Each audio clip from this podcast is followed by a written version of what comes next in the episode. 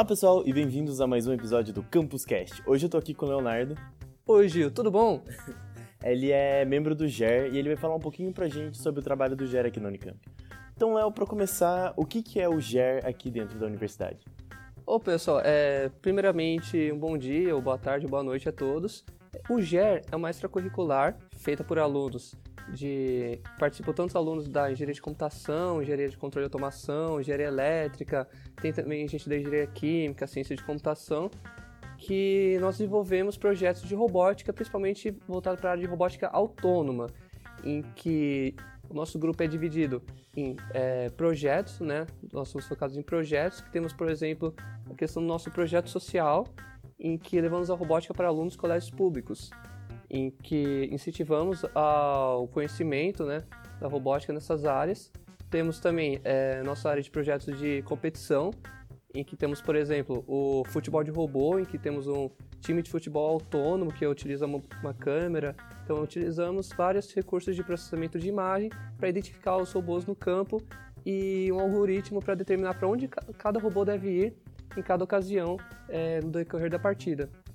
Temos, além disso, também a é, projetos de estudos de robótica, como no caso do nosso drone, ou no caso do seguidor de pista, que é um projeto de um mini carro autônomo, que também usa recursos de visão, uh, no caso de uma câmera linear de 128 pixels, para o reconhecimento da pista.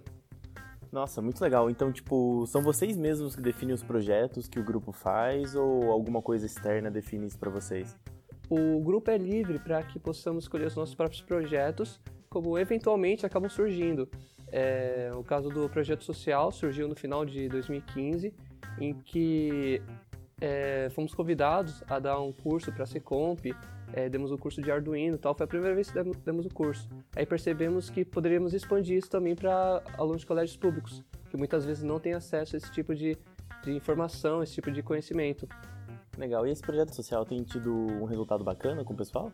Sim, já aplicamos é, em alguns colégios. Uma estimativa de uns 300 alunos já atingidos pelo projeto social, contando os colégios e o cursinho exato também que aplicamos aqui dentro da Unicamp, é, o que inclui palestras e minicursos. A palestra a gente abrange tanto a área de robótica quanto a área de é, ingresso no ensino superior, falando da Unicamp, que muitas vezes os alunos não têm contato com esse tipo de coisa. E o que me satisfaz bastante no Gera essa liberdade que você tem de poder participar de, dos projetos, sabe? De você poder estar no projeto social ou então estar no projeto do drone, estar no projeto do futebol. É uma coisa que eu gosto bastante do, do Gera, essa liberdade, de você poder aprender muita coisa e conhecer realmente a sua área. Quando entrei na Unicamp, eu não sabia qual área eu gostaria de seguir, se era de software ou hardware, para eu fazer engenharia de computação. Mas no Gera eu percebi que, ah, eu gosto mesmo de programar, sabe? E acaba descobrindo esses projetos, essa interdisciplinaridade que tem no GER. É, você falou dentro dos projetos que vocês fazem dos robôs autônomos e tudo mais, tem alguma competição que o GER participa para poder mostrar esses robôs? Nossa principal competição é a CBR, que é o Campeonato Brasileiro de Robótica, que eventualmente a cada dois anos vira o Campeonato Latino-Americano de Robótica, que vem alunos desde a, do México, da Colômbia, Venezuela, em que eles é, todos competem em diversas categorias, como no caso do futebol de robô, no caso também do SEC, que é uma categoria de um desafio de Lego que a gente tem que resolver utilizando o kit Mindstorm. Você programa é, esse kit para resolver, por exemplo, labirintos, resgates, sabe? Ele sempre coloca algum desafio bem, bem rígido assim para ver quem resolve da melhor forma possível. Legal, muito bacana. E a gente tem é, planos de expandir para outras categorias da própria CBR também, porque são várias categorias que o GER está apenas em duas, mas tem é, diversas, tem corrida de humanoide também, e outras categorias de futebol de robô e robôs maiores tal. Temos planos de expandir isso daí. E se alguém que está ouvindo a gente agora quiser participar do GER, o que essa pessoa tem que fazer? O GER abre o seu processo seletivo sempre no começo do ano, em que buscamos pessoas que estejam interessadas em aprender robótica tal, não buscamos conhecimento prévio da pessoa, a pessoa já tem o conhecimento. Buscamos pessoas que realmente estejam interessadas, que se mostrem interessados em participar pelo grupo e se desenvolver conosco. Entendi. E para aquele cara que está ouvindo, que tem aquele fundo de garagem, que sempre quis mexer com um robozinho, mas nunca fez isso na vida, o que você sugere para essa pessoa começar? Vem pro GER.